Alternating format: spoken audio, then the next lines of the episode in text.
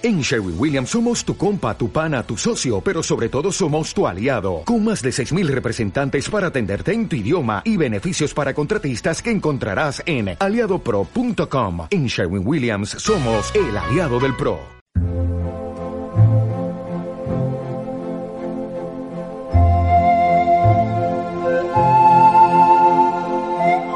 Radio KD, la radio que también es tuya.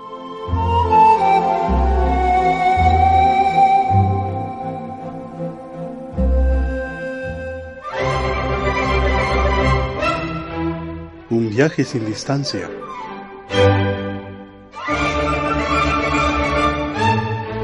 El podcast para la reflexión. Guión, edición e idea general, José Luis Arreola.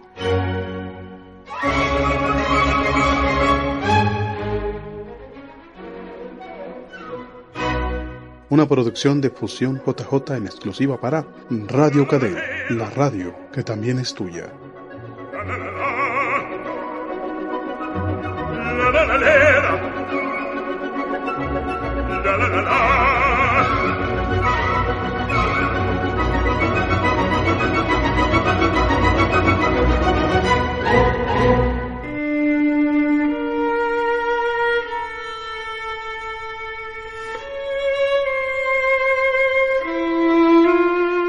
Radio la radio que también es tuya.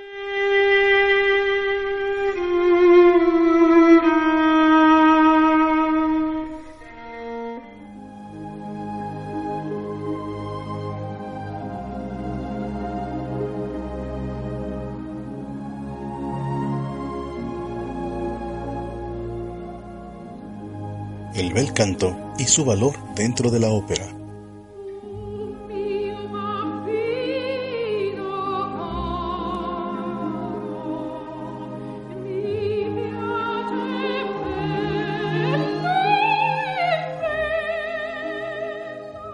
Los vocablos bel, canto, provienen del idioma italiano que significan canto bello o canto hermoso.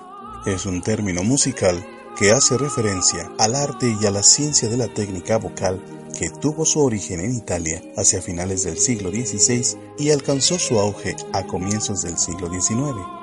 Cavalli, Rossini, Bellini y Donizetti son los compositores más conocidos de este estilo que floreció aproximadamente entre 1810 y 1830.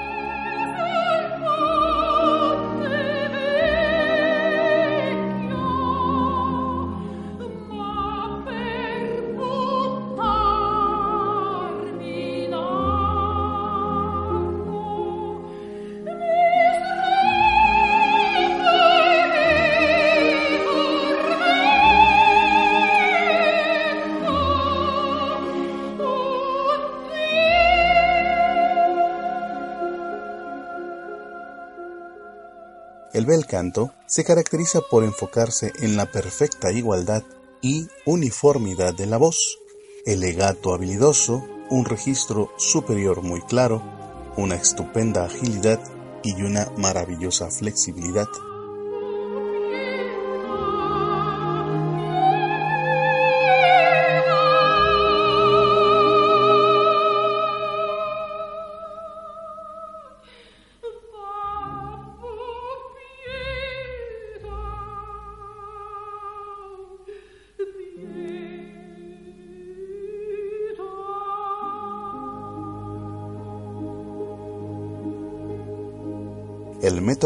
Bel canto puede ser usado dentro de distintas variedades como lo wagneriano, verdiano y también en estilos modernos.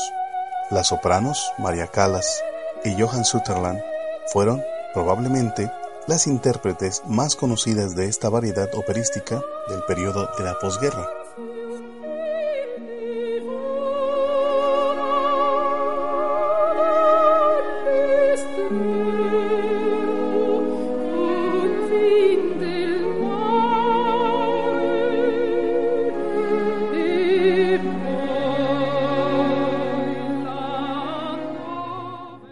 Dice que Verdi y Wagner privilegiaron a cantantes que supieran declamar más que cantar virtuosísticamente, Con la llegada de Puccini, Boito, Umberto, Giordiano o Mascagni, se privilegió un estilo vocal que se acercaba más a la voz hablada y no se requería coloraturas, trinos ni alardes de control de fiato o sobreagudos.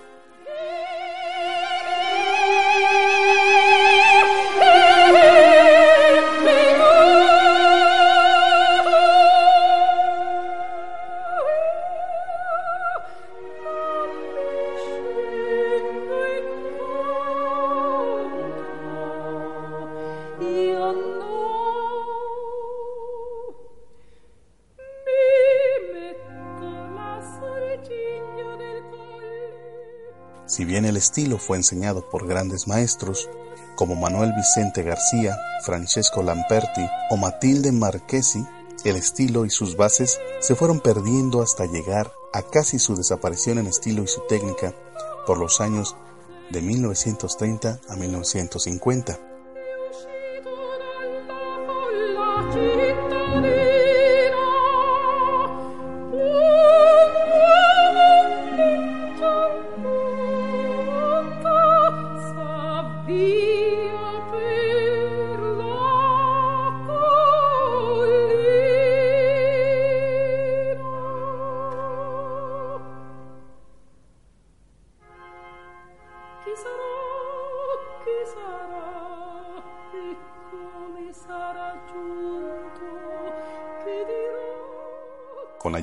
María Calas cambió la suerte del bel canto. Alumna de Elvira de Hidalgo y su talento dramático le permitió elegir obras que ya casi no eran representadas y surgió con heroínas que antes de ella se consideraban ridículas y muy poco creíbles.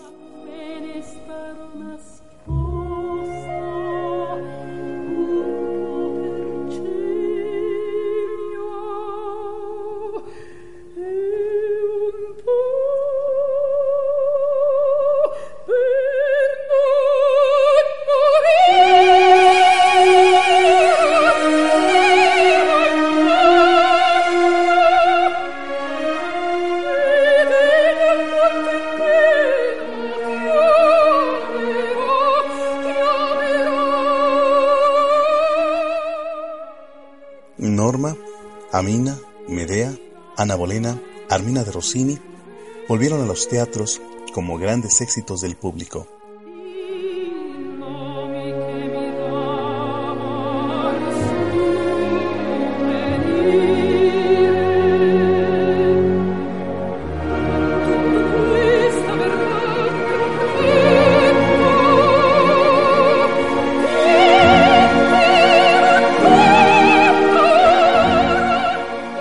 La senda abierta por María Calas fue seguida en años siguientes por cantantes como Johan Sutherland, Leila Gerner, Teresa Berganza, Luigi Alba o Montserrat Caballé, entre otros, quienes educados en la tradición del bel canto comenzaron un verdadero renacimiento del estilo que se extiende hasta nuestros días.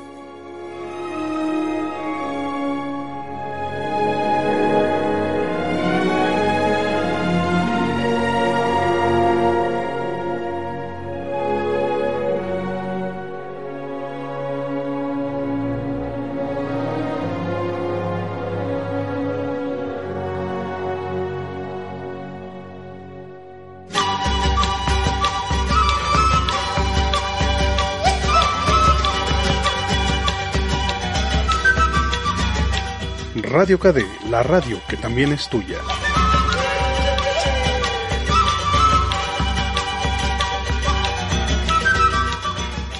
En breve, la sábana es la pieza o lienzo de tela que se usa como ropa de cama, y la sabana es el espacio natural extenso, con pocos árboles y con hierbas y arbustos. Viven ahí las cebras, leones, elefantes, etc. Esto es para ti, mamita.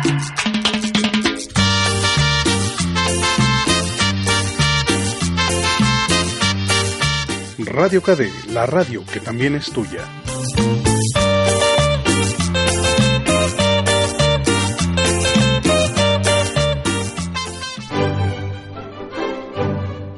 Esto es la palabra para la vida.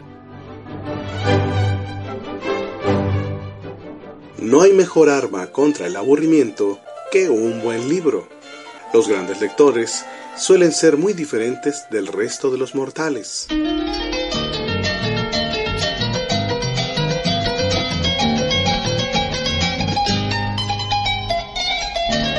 Radio KD, la radio que también es tuya.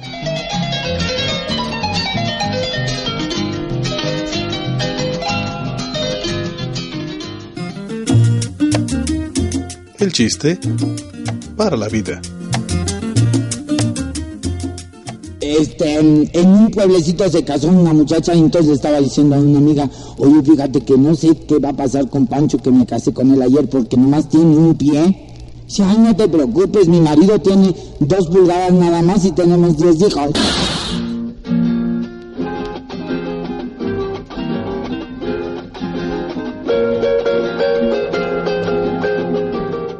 Radio KD, la radio que también es tuya.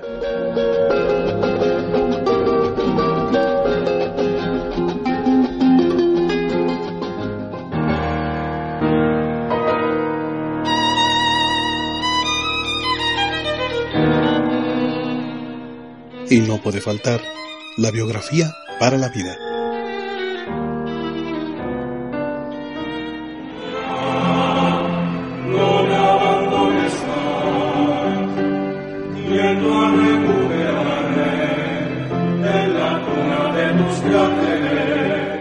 Los cuatro tenores.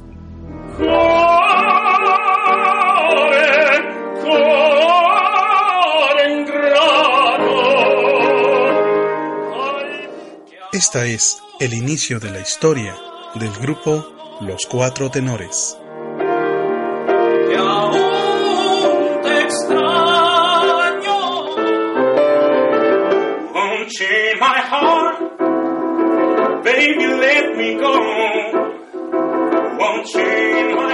Es un grupo mexicano de jóvenes cantantes quienes han desarrollado un sonido peculiar en la música que interpretan.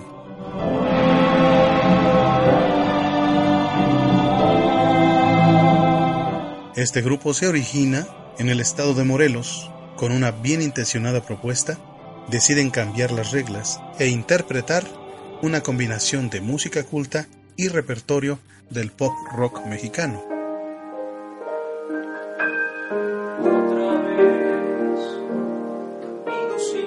Omar Ramírez es un tenor lírico, Gabriel Muñoz, tenor lírico ligero, Roberto Cuevas, tenor lírico, y Félix Molina, tenor dramático. Son los integrantes que encarnan esta fusión.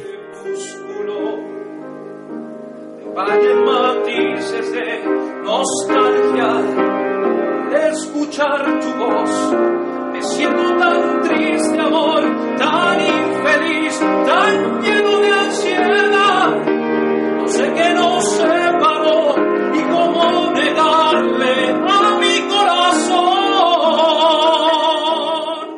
Ellos encuentran sus grandes influencias en la música italiana tradicional, en el pop cantado en inglés, en el rock clásico, en el jazz también en la música mexicana de concierto, en el teatro musical y la ópera, logrando así una amalgama fuera de serie.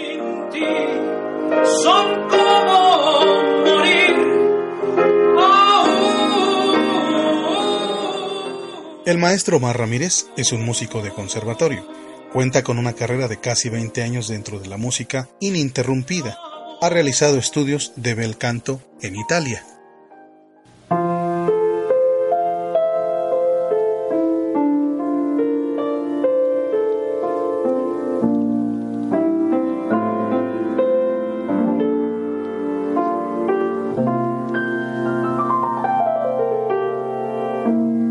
Gabriel Muñoz tiene una larga carrera internacional en el mundo de la voz. Es un amante incansable de la lírica y del bel canto.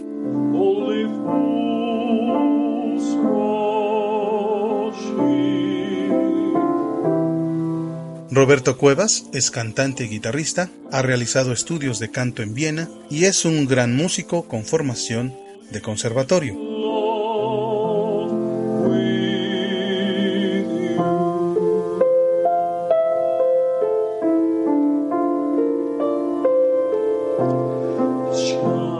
Y el cuarto tenor es Félix Molina, con estudios de conservatorio. Su formación está basada en el jazz.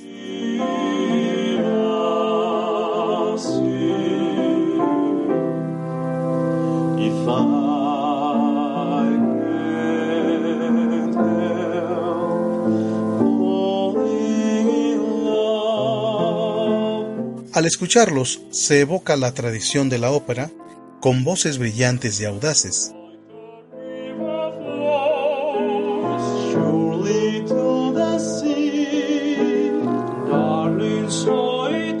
Todos aportan frescura, que detiene el tiempo en un ensamble que por sus características y repertorio se identifica como propuesta con reglas propias y audaces.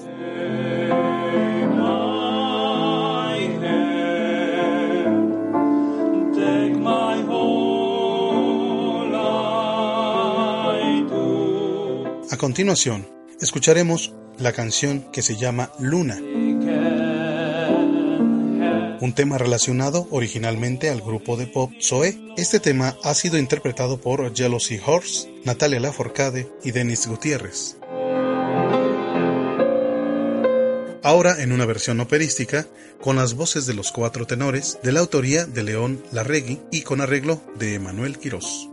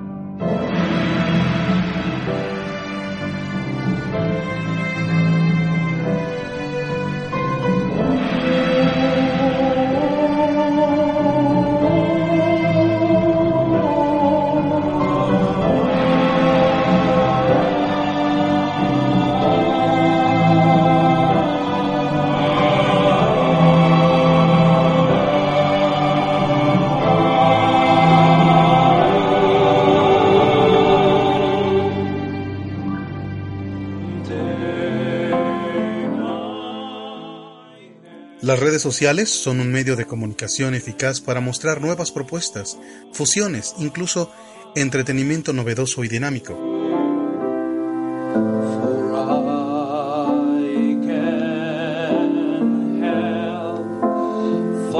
Pero la versión de aún del grupo Coda sigue siendo un clásico de los ochentas. Toma nuevos bríos al ser interpretada por este cuarteto de tenores, atrayendo y combinando el hard rock y el bel canto.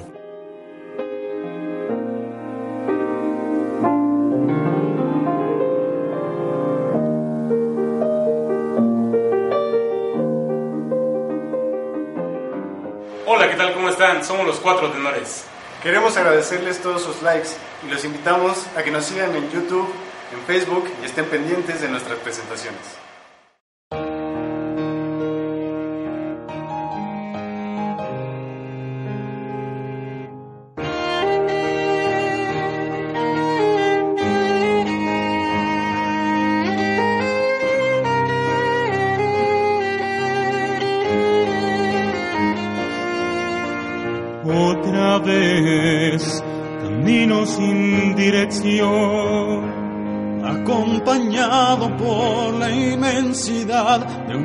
Noche fría y gris, y la luna que tiene el crepúsculo me baña en matices de nostalgia al reflejar tu rostro.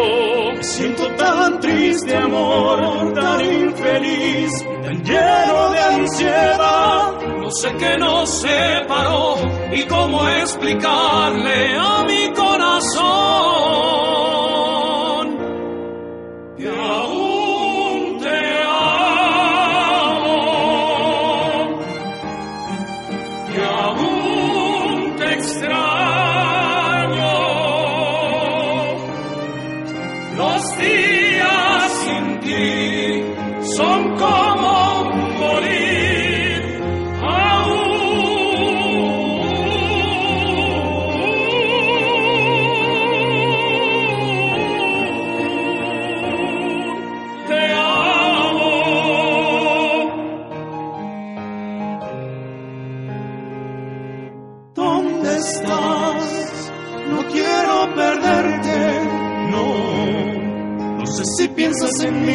Como yo en ti. No me haces tanta falta. Me vale el orgullo si me siento así. Si eres gran parte de mí. ¿Dónde supones que debo ocultar el dolor que llevo de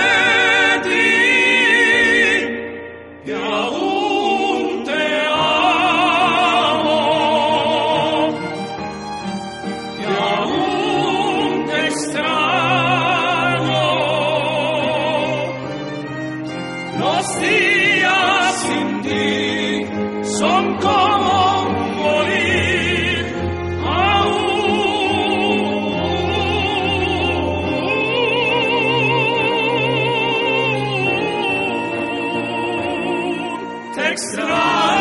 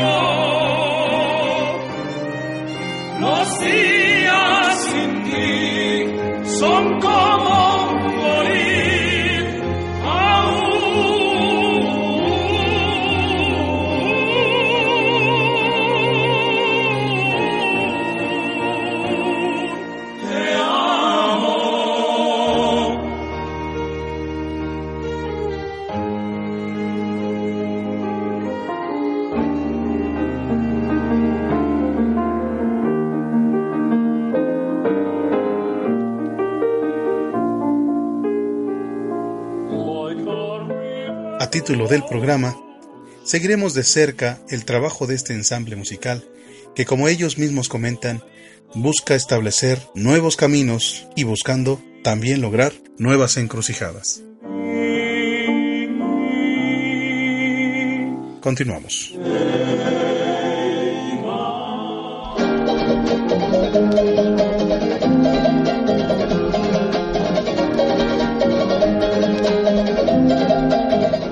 Radio KD, la radio que también es tuya.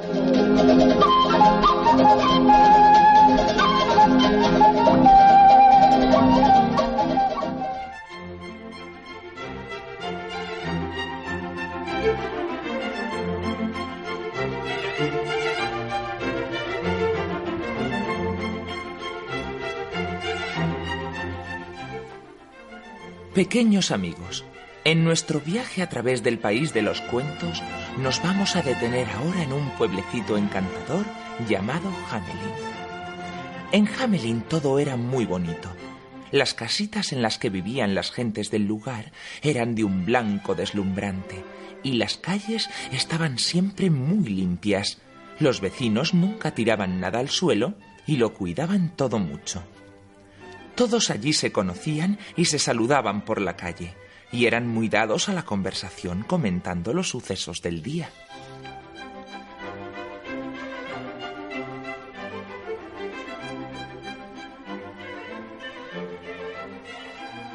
Rodeaba al pueblo un frondoso bosque de árboles muy altos donde las aves hacían sus nidos.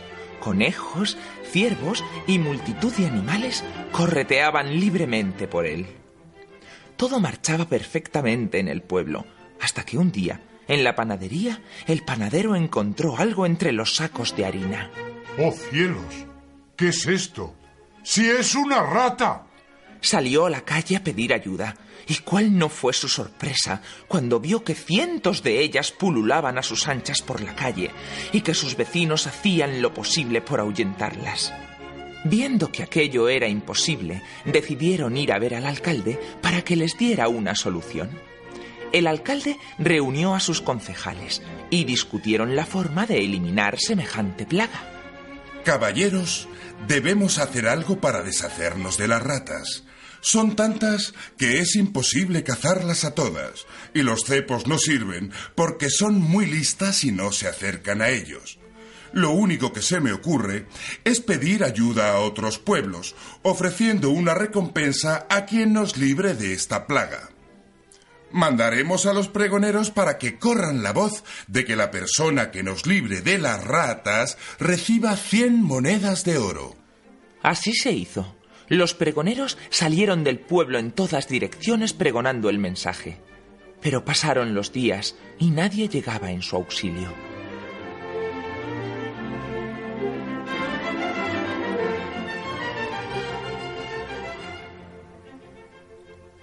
Cada vez había más ratas, que ya sin miedo, pues nadie les hacía frente, se colaban por las casas, en la escuela, en el ayuntamiento, y se comían todo lo que encontraban a su paso.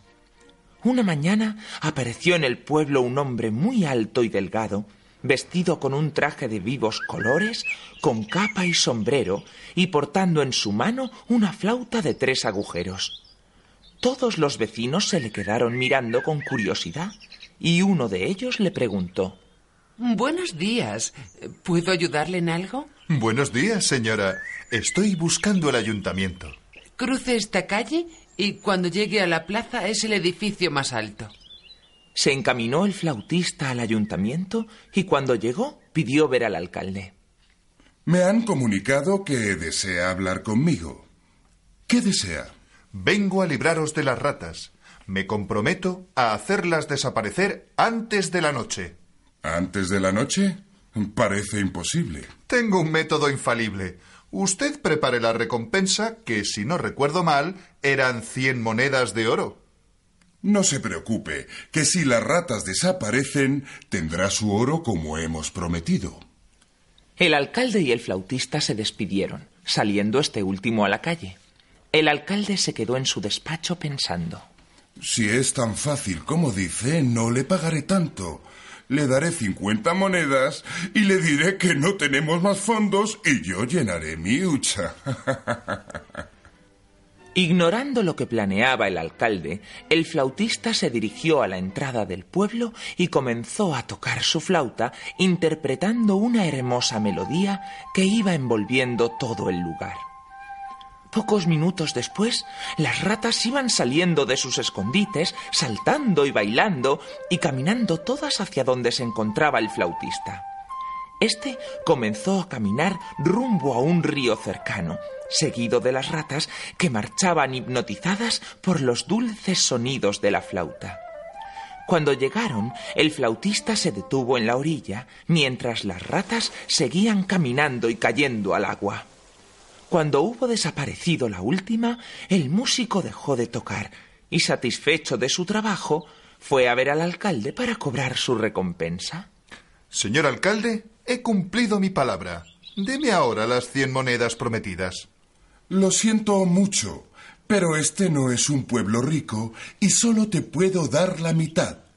O sea, cincuenta monedas. Pero no es justo. Si solo podía ofrecerme la mitad, tendría que habérmelo dicho. Y lo mismo que yo he hecho desaparecer las ratas, usted debe darme las cien monedas. Pues tendrá que conformarse con lo que acabo de ofrecerle. Sin decir nada más y sin coger las cincuenta monedas, se dio media vuelta y salió del ayuntamiento. Caminó por las calles de Hamelin hasta la entrada del pueblo, y una vez allí acercó la flauta a sus labios y comenzó a tocar una melodía mucho más alegre que la anterior. Pero los que iban saliendo de sus casas no eran las ratas, puesto que ya no quedaban. Salían los niños, que saltando y brincando se encaminaban hacia el flautista. Cuando los tuvo a todos reunidos, comenzó a andar en dirección a una cueva que había en el bosque y los dejó allí encerrados. Mientras, en el pueblo reinaba el desconcierto. ¡Mi hijo! ¡Se ha llevado a mi hijo! ¡El mío también ha desaparecido! Mi hijo tampoco está. Todo es culpa mía por no haber querido pagar al flautista el dinero acordado. Mi avaricia ha sido la causante de esta desgracia. Reuniré al pueblo para que me ayuden a buscar al flautista. Todos los habitantes de Hamelin buscaron al músico por todas partes, pero no dieron con él. Así pasaron varios días, y cuando ya nadie tenía esperanzas de recuperar a los niños, apareció de nuevo el flautista, que dirigiéndose al alcalde le dijo Creo que me buscáis. Sí, devuélvenos a los niños. Solo yo tengo la culpa de todo y no es justo que paguen los demás lo que yo debo. Aquí tienes el dinero prometido. Muy bien. Si me hubiera pagado desde el principio, no habríamos llegado a estos extremos. Aprenda la lección. No se debe ser ruin y avaricioso, estafando a las personas en provecho propio. Ahora mismo voy por los niños y los traeré de nuevo con sus padres. El flautista trajo los niños al pueblo. Todas las madres estaban esperando la llegada de sus hijos, los cuales se echaron en sus brazos llorando de alegría. El alcalde quiso hacer un homenaje al extraño caballero de la flauta, pero por más que le buscaron, no le encontraron. Desde entonces, todos los años hacen una fiesta para celebrar el suceso y no olvidar nunca la lección aprendida.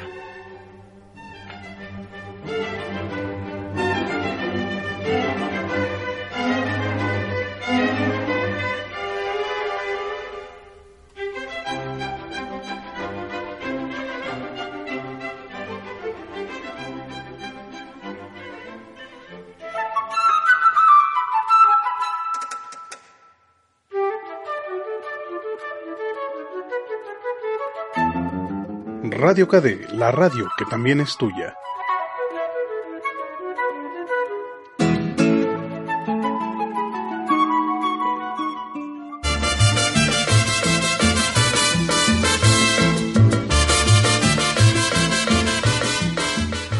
Y ahora llega desde Cuba la tremenda corte.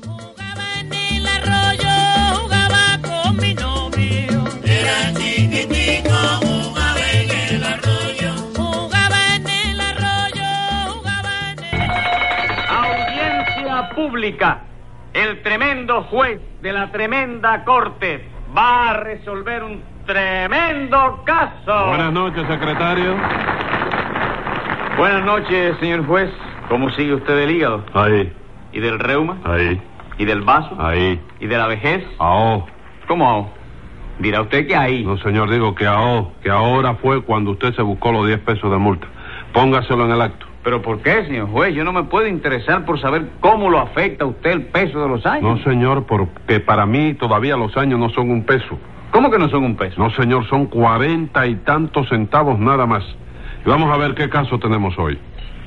Una desfiguración de rostro. No me diga, ¿a quién le desfiguraron el rostro? Al señor Cascarilla. ¿Y quién se lo desfiguró? Un barbero. Pues entonces llámelos complicado en ese barbericidio. Enseguida, señor juez.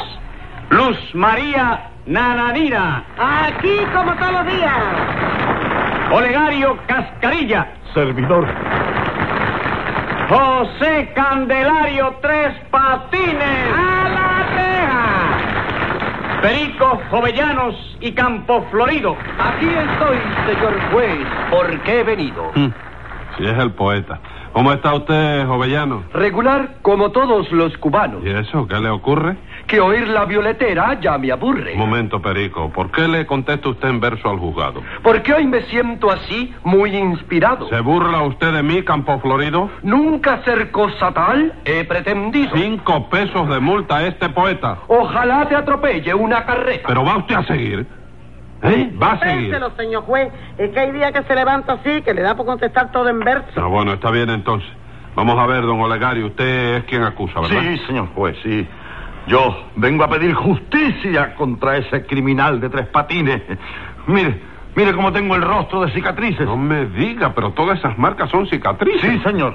Cicatrices que me hizo ese criminal desnaturalizado que está usted viendo ahí, parado en dos patas por un verdadero milagro de equilibrio. ¿Qué me cuenta? Entonces, ¿usted es barbero, Tres Patines? Sí, ¿tú quieres darte una afeitadita? No, señor, no quiero afeitarme. Ah. Solo le pregunto si es usted barbero. Sí, como no, chico, barbero con título. ¿Quién le dio ese título? Mamita, chico. No me diga, el título de barbero se lo dio su mamita. Sí, chico. Bueno, pues en ese caso, que Dios bendiga a la señora que le ha dado el ser. Gracias. No, no me dé las gracias.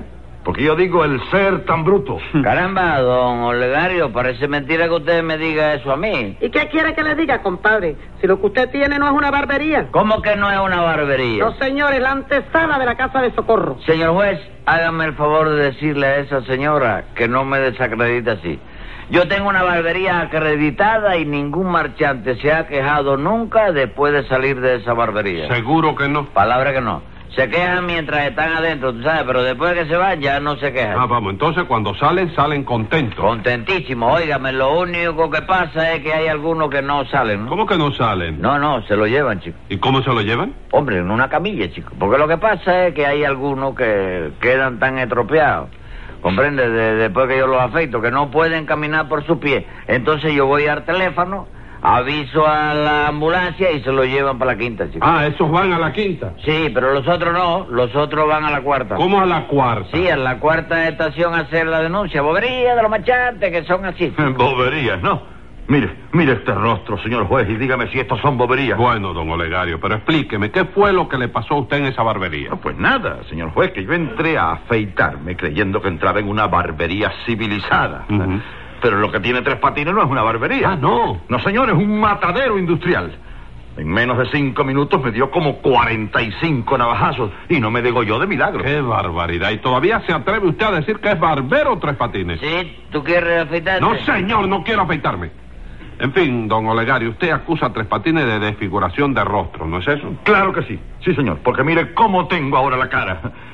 Y yo era bonito, ¿verdad, nananina? Precioso, señor juez.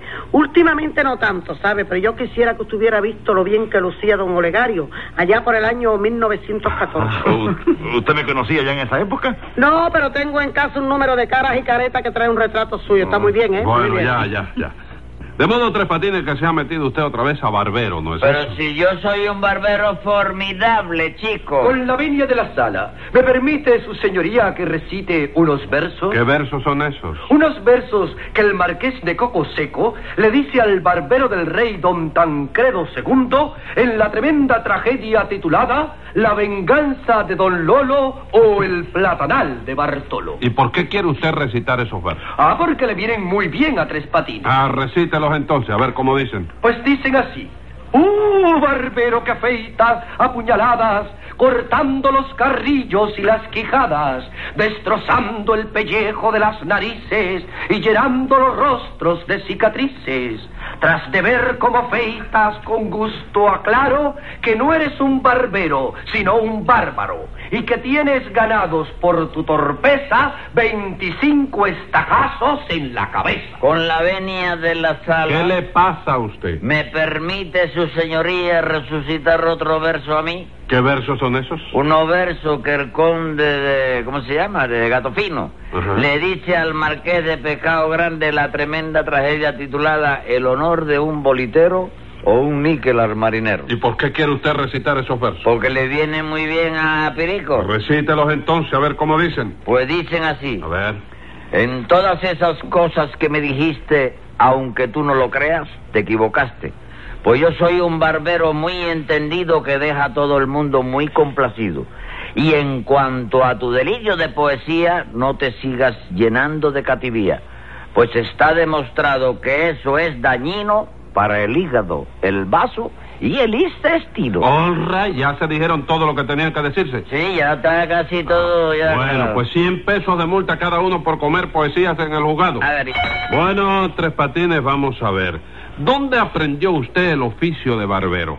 eh, ¿Eh? yo lo aprendí de presidio, chico. En presidio. Sí, el oficio lo aprendí durante una temporadita que yo estuve en presidio descansando, tú Sí. sabes. Y allí aprendí a pelar y a vender billetes al mismo tiempo. ¿Cómo, cómo? ¿Usted aprendió a pelar y a vender billetes al mismo tiempo? Sí, porque resulta que cuando yo entré en presidio por una bobería de una res ahí que se perdieron en la provincia de Camagüey Ajá. Y que aparecieron después en la carnicería de mamita. ¿no? Momento, Pero- Tres Patines, momento. Dice usted que las reses se perdieron en Camagüey. Camagüey, sí, la Sí, zona de Pina. sí. Según tú vas para Santiago de Cuba, mano izquierda. Y después de eso las reses aparecieron en la carnicería de su mamita. Sí, la carnicería de mamita. ¿Y eso cómo fue? No sé, chico, no sé, porque cuando las reses desaparecieron de Camagüey, yo estaba de viaje. ¿A dónde había ido usted? ¿A Nueva York? No, chico, yo había ido a Camagüey. All right. Con eso me basta. Bueno, ¿y pues, qué? ¿Eh? ¿Y qué? Que cuando yo entré en presidio me destinaron a la barbería y tú sabes que todos los presos tienen un número, ¿verdad? Sí, como no, tienen un número. Sí, tú tuviste de presidio también. No, señor, pero eso lo sabe todo el mundo. Todo el mundo que tuvo de presidio. No, todo el mundo, toda la gente. Ah, bueno, pues yo trabajaba en la barbería y cuando acababa de pelar a un preso, tenía que avisárselo a la escorta para que viniera a llevárselo. Ah, sí, ¿qué pasó? Bueno, que así fue como aprendí a vender billetes yo, chico. ¿Cómo a vender billetes? Sí, porque supongamos que el preso que venía a pelarse era el número 5000, ¿no? Sí. Bueno, pues cuando yo acababa de pelar tenía que gritar, ¡el 5000 pelado! Ah, vamos, y eso era para avisarle a la escolta que ya había terminado. Sí, tú estabas ahí, ¿no? No, señor. Bueno, y a lo mejor venía el número 4000, que quería pelarse porque lo habían indultado y salía en libertad al día siguiente. Entonces yo tenía que gritar, el 4000 pelados, mañana sale. Hágame el favor. Y así fue como aprendió usted a vender billetes. Sí, y a cada rato vendía algún pedacito. ¿Algún pedacito de billete? No, algún pedacito de nariz o de oreja, según lo que le cortase yo al preso. Ah, vamos. Y a don Olegario, por lo visto, lo desbarató usted, ¿no? no, es eso? chico, no, no, le hice eso, fueron unos arañacitos nada más, chico. ¿Arañacito de qué, compadre? Si la oreja izquierda se la tuvieron que pegar con cola en emergencia, porque usted se la llevó de cuajo. Sí, y bien que sí, señor juez. Y si no, fíjese, fíjese en este rostro. Mire, aquí tengo una herida acedal de 14 centímetros de extensión que interesa la nuez. ¿Eh? Aquí en la nuca tengo una puñalada trapera a traición de pronóstico menos grave. Y lo peor de todo es que ahora cuando me baño no me puedo mo- mojar la oreja izquierda porque se me despega. Vamos, no fastidies más con tu oreja, chico, si ni, ni- ni se te nota siquiera que está pegada, chico. Pero no, pero a lo mejor un día se me cae en la calle sin darme cuenta y me quedo sin ella. Bueno, no te preocupes, vete por mi barbería, que yo siempre tengo yo una cajita llena de orejas y te puedo dar otra más, chico. ¿Usted está oyendo eso, señor juez? Este hombre es un peligro para la sociedad. En efecto, nada, Nina, tiene usted mucha razón. No, no, no tiene razón Sí, ninguna. tiene chico. razón, Tres Patines. Ahí está, oye el otro. Sí, ¿Qué otro es ese? Póngale 10 pesos de multa. Y creo que voy a tener que condenarlo porque yo no puedo consentir que usted siga tasajeando a sus clientes solo por el hecho de que esa barbería le produzca ganancias. Ganancia de... No, que va, chico. Lo que produce esa barbería son pérdidas. chico. Ah, produce pérdida. Sí, pérdida de sangre. Yo quisiera que tuviera, oye, la cantidad de sangre que pierden los clientes. Mucha, ¿no? Ah, ya lo creo. Yo tengo que pelar con botas de bombero. chico. A la mayoría de ellos, después de afeitarlo, hay que hacerle siempre una transfusión de jabón de afeitar para reanimarlo un poco, ¿tú sabes? Y dar tiempo a que lleguen hasta emergencia. Hágame el favor. Bueno, ¿y cómo entró usted en esa barbería, don Olegario? Equivocado, señor juez. Yo iba para una fiesta. Vi que estaba un poco barbudo y entré en la barbería de Tres Patines. Por cierto que apenas me senté en el sillón, la primera pregunta que me hizo ya empezó por asustarme un poco. ¿Sí qué le preguntó? Que si quería afeitarme con anestesia general o con anestesia local nada más. No me diga. Sí. ¿Y usted afeita con anestesia tres patines? Bueno, sí, chicos, hay muchos marchantes que la piden, ¿no? Cuatro velas, cuatro velas navajas la piden. Lo que viene por primera vez como don Relicario. Olegario. Olegario, ¿tú lo conoces? No, señor, pero Sí. lo ha dicho. Pero lo que ya han venido otra vez se prefieren afeitarse con anestesia. ¿no? Hágame el favor. ¿Y usted qué le contestó, don Olegario? Bueno, pues yo como, como no sabía que la cosa era así, pues le dije que no quería anestesia ninguna. Entonces Tres Patines me untó el jabón, me puso la navaja pegada a la cara y me dijo, ¿a qué dirección hay que avisar si le pasa a usted algo? ¿Eh? Imagínese. ¿Y esa precaución, tres patines? Chicos, nunca está de más. Siempre conviene tener la dirección del familiar más cercano por si acaso. ¿no? Bueno, pero ¿cómo afeita usted entonces? Según, chicos, yo cuando vengo con el pulso bien, cosa que pasa muy pocas veces. El cliente deja la cara quieta y yo me pongo a su lado y muevo la navaja, ¿no? ¿Y cuando viene usted con el pulso mal? Ah, no, entonces yo dejo la navaja quieta y el cliente es el que mueve la cara, ¿no? Y así no se corta. ¿Cómo no? Se corta lo mismo, pero entonces el responsable es el cliente. No me diga. Eh, cuando afeitó usted a don Olegario, ¿cómo tenía el pulso? Bien, chicos, bien. Lo que pasó fue que la navaja estaba un poco mala, ¿no? No cortaba bien. Sí, pero parece que estaba un poquito mellada porque mamita tiene la costumbre de abrir la lata de leche ¿Eh? con la navaja que yo uso para afeitar y ya tú Hágame sabes. el favor, entonces usted afeitó al pobre hombre este con una brelata. Sí, pero cosa de mamita, pero ya, ya, ya le dije que eso no lo haga más, chico. Pero usted reconoce que lo que hizo con don Olegario fue una salvajada, Sí, ¿verdad? pero que no soy yo el responsable de nada, chico, porque él mismo lo pidió, chico. ¿Cómo? ¿Cómo que yo lo pedí? Sí, claro que sí, compadre. ¿Qué fue lo que usted me dijo cuando entró allí, chico? Bueno, que quería afeitarme. ¿Y qué más pidió? Un masaje. ¿Cómo un masaje? ¿Usted dijo masaje? Sí, señor. Adiós, chico. Entonces fue que yo no lo entendí bien. ¿Pero qué entendió usted? Yo entendí masacre. ¿Masacre? Sí, cuando yo hice eso, ya tú sabes. Yo dije, bueno, ya este sabe lo que le espera. Y entonces, como que no había problema, agarré la navaja y ra, ra, ra, pan, pan. Y un machante más para que socorro. Escriba ahí, secretario. Venga la sentencia. Si en el presidio aprendió el oficio de barbero, creo que el que lo enseñó le ha robado usted el dinero. Y como yo soy el juez y eso no hay quien lo perdone, vaya a presidio otra vez para que se perfeccione.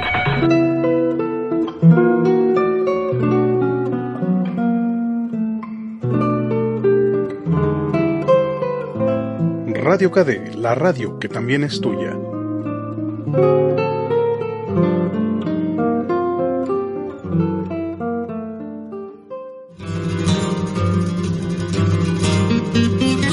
Bienvenida a la letra. Que venga la poesía.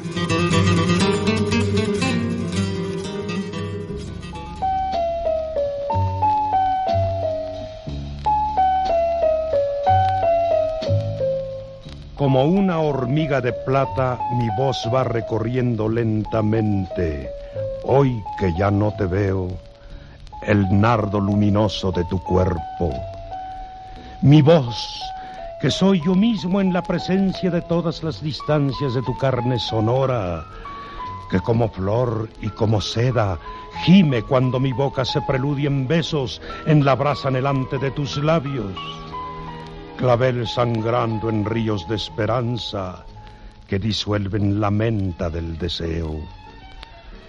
En el seno de sombras de esta noche de otoño, repaso la geometría de tu cuerpo hecha de selva y de marfil, de brisa que se detiene y toma una forma intangible para cantar en brazos y cabello la sinfonía germinal de un sueño fundido en el crisol de alguna estrella, tan alta y tan lejana que solo en ti se realizó el milagro y que no vuelve a realizarse nunca.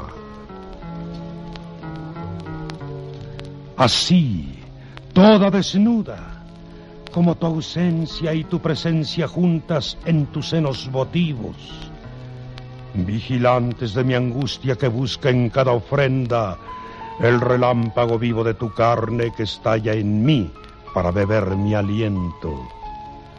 Entonces, solo entonces, tus pestañas me impiden ver tus ojos, pero sin darme cuenta de que en ellos he naufragado íntegro y que no queda del naufragio sino el despojo de mis alas muertas sobre la arena fría de una playa sin olas y desierta. Tú no te entregas nunca. Tu fatiga es tuya solamente. La disfrutas muy adentro de ti. Como la vida, no sales del botón de la promesa. Cuando te das, te quedas en ti misma, como la nube que, si se hila en agua para caer sobre la tierra anidra, es para levantarse de nuevo y nuevamente ser agua y nube en el vellón viajero. Hay islas en tu cuerpo, las recuerdo una por una y todas forman el archipiélago de mis besos que viven de estar en ti presentes o de quemarse en mí para ser tuyos y modelarte a su contacto en el molde sediento de la palabra mía. Pensar que tú eres mía. Creer que tú eres mía. Saber que tú eres mía y sentir que lo eres como es mía la voz que te acaricia como es mía esta sombra que me grita que es alma para verte. Ah, cómo pudiera ser mar para quedarme en la sirena de tu cuerpo, ser ola y sal para beber tu cuerpo. Y cómo estoy en ti sin que me veas, hecho beso y caricia trashumantes en la selva de voces de tu carne y en tu alma la nota de silencio. Oh, lágrimas lloradas en infinitas noches de angustia de tu cuerpo, como esta de otoño en que yo siento que te quedas tallada en mi cerebro en actitud de mármol, sin sangre, sin palabras, presente en el dolor de la distancia, quieta en la piedra de mi propio llanto, pero al tender los brazos cansados, se me escapa como el aliento en que se va la vida y como luz que adentro se me apaga.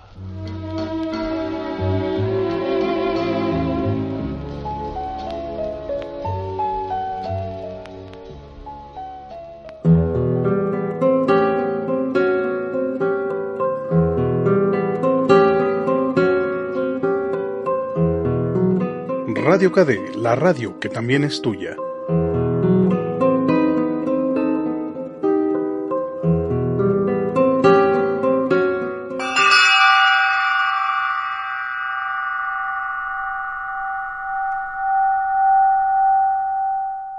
Utista, levántate, despierta, busca a los grandes maestros y escucha.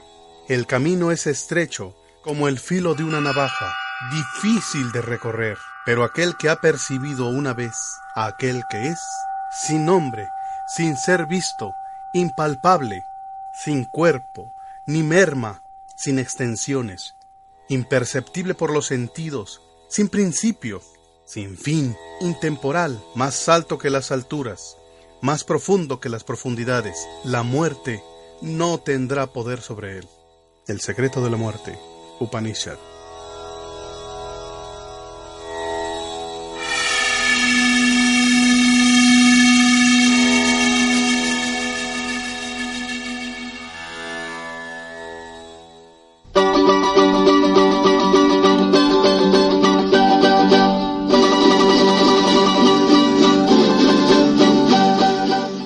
KD, la radio que también es tuya.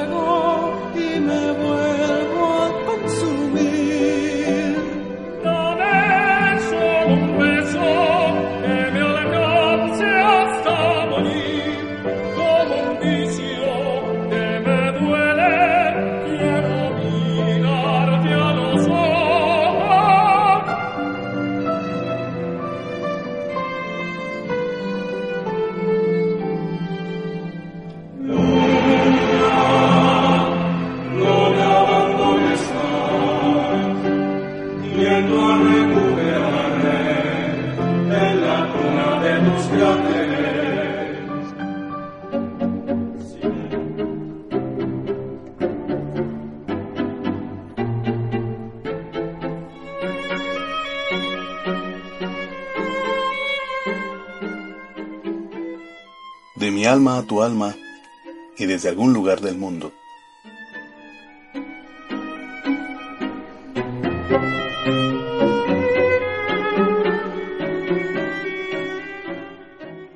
Te invito a que me acompañes en Un viaje sin distancia.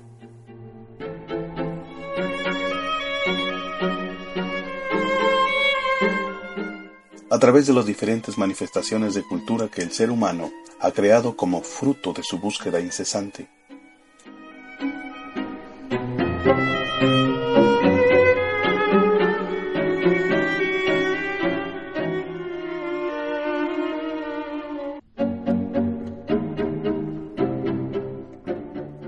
Así lo resume un curso de milagros.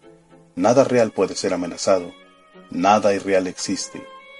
En eso radica la paz de Dios.